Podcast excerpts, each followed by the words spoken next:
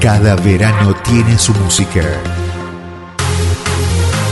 Cada verano, cada verano, vos tenés una sola radio. Una sola radio. Verano. Noticias en pocas líneas.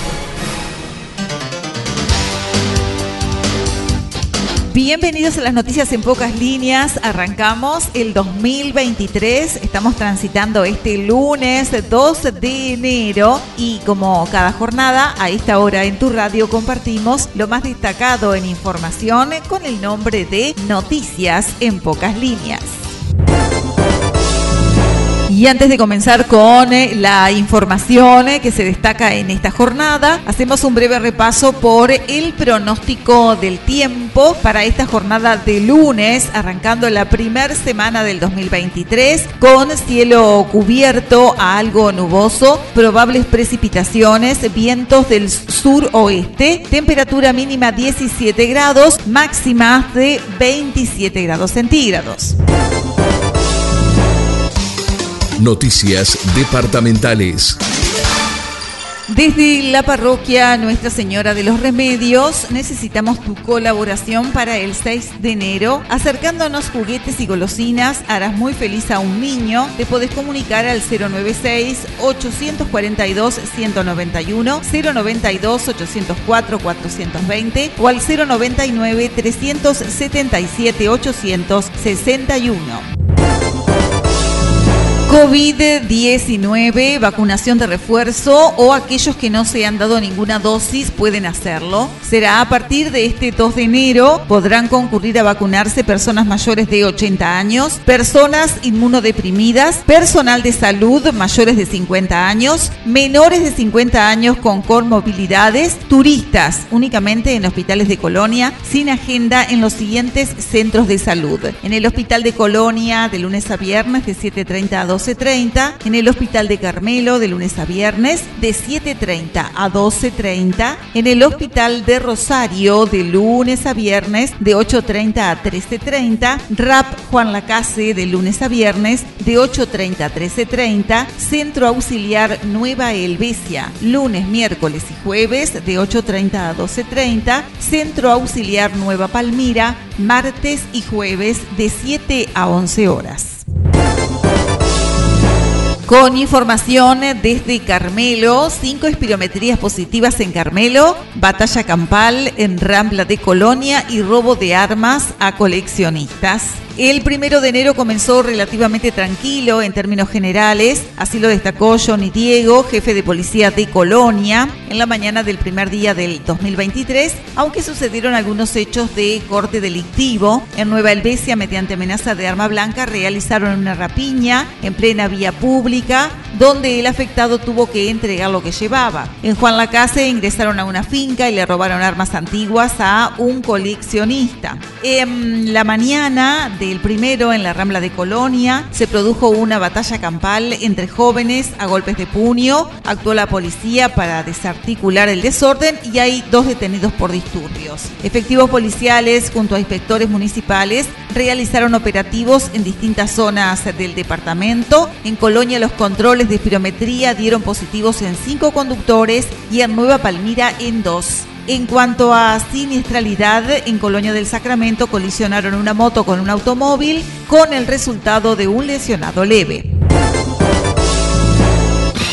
Información nacional.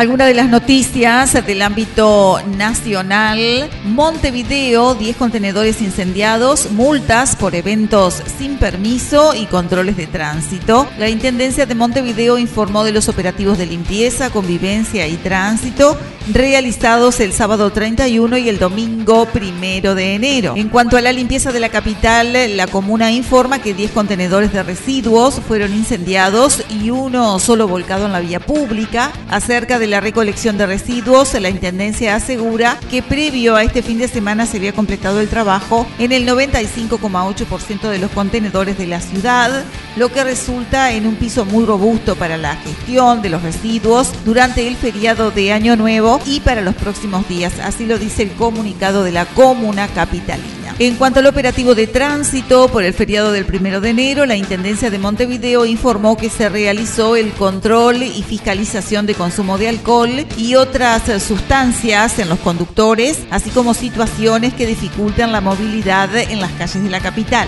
La Intendencia de Montevideo informó además que durante la noche del 31 y la madrugada del primero, el Servicio de Convivencia Departamental con inspectores y policías recorrieron los eventos autorizados y espacios públicos para controlar su normal desarrollo, cumplimiento de normativa y uso adecuado de las áreas comunitarias.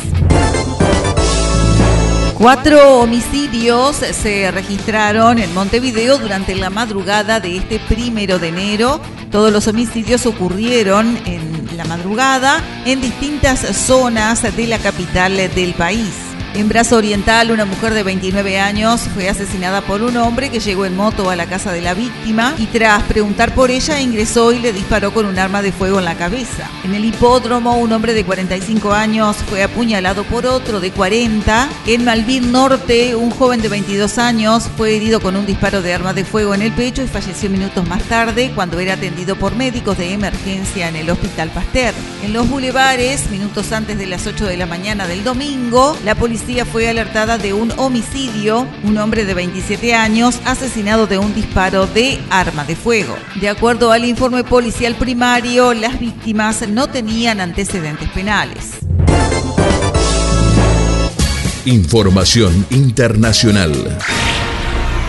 Desde el ámbito internacional, Lula juró como presidente de Brasil y dijo mi objetivo es rescatar de la pobreza a 33 millones de personas. El líder izquierdista asumió su tercer mandato rodeado de miles de personas. En su primer discurso hizo una fuerte defensa del medio ambiente y celebró la victoria de la democracia. Muy emocionado, habló ante una multitud en Brasilia.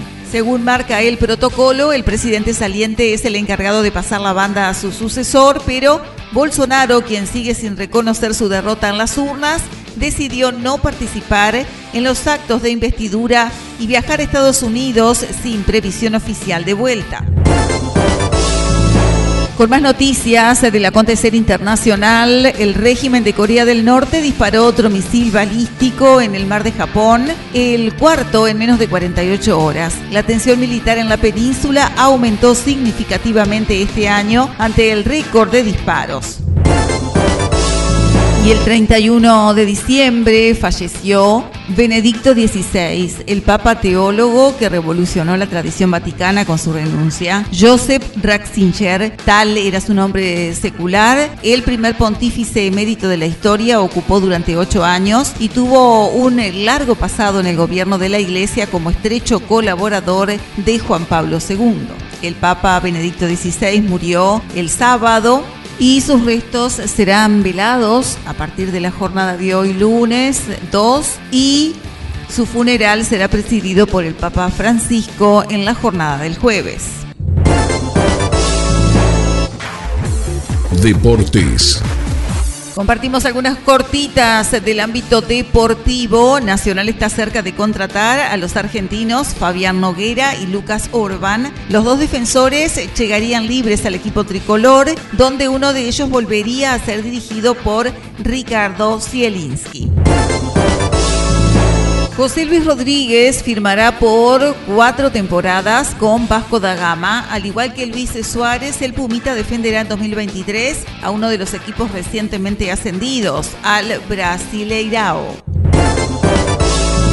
Hablamos de Boston River, que presentó sus primeras cuatro incorporaciones para la temporada 2023. Emiliano Sosa, volante de Cerro, Francisco Barrios, mediocampista de Defensor Sporting, están próximos a ser presentados.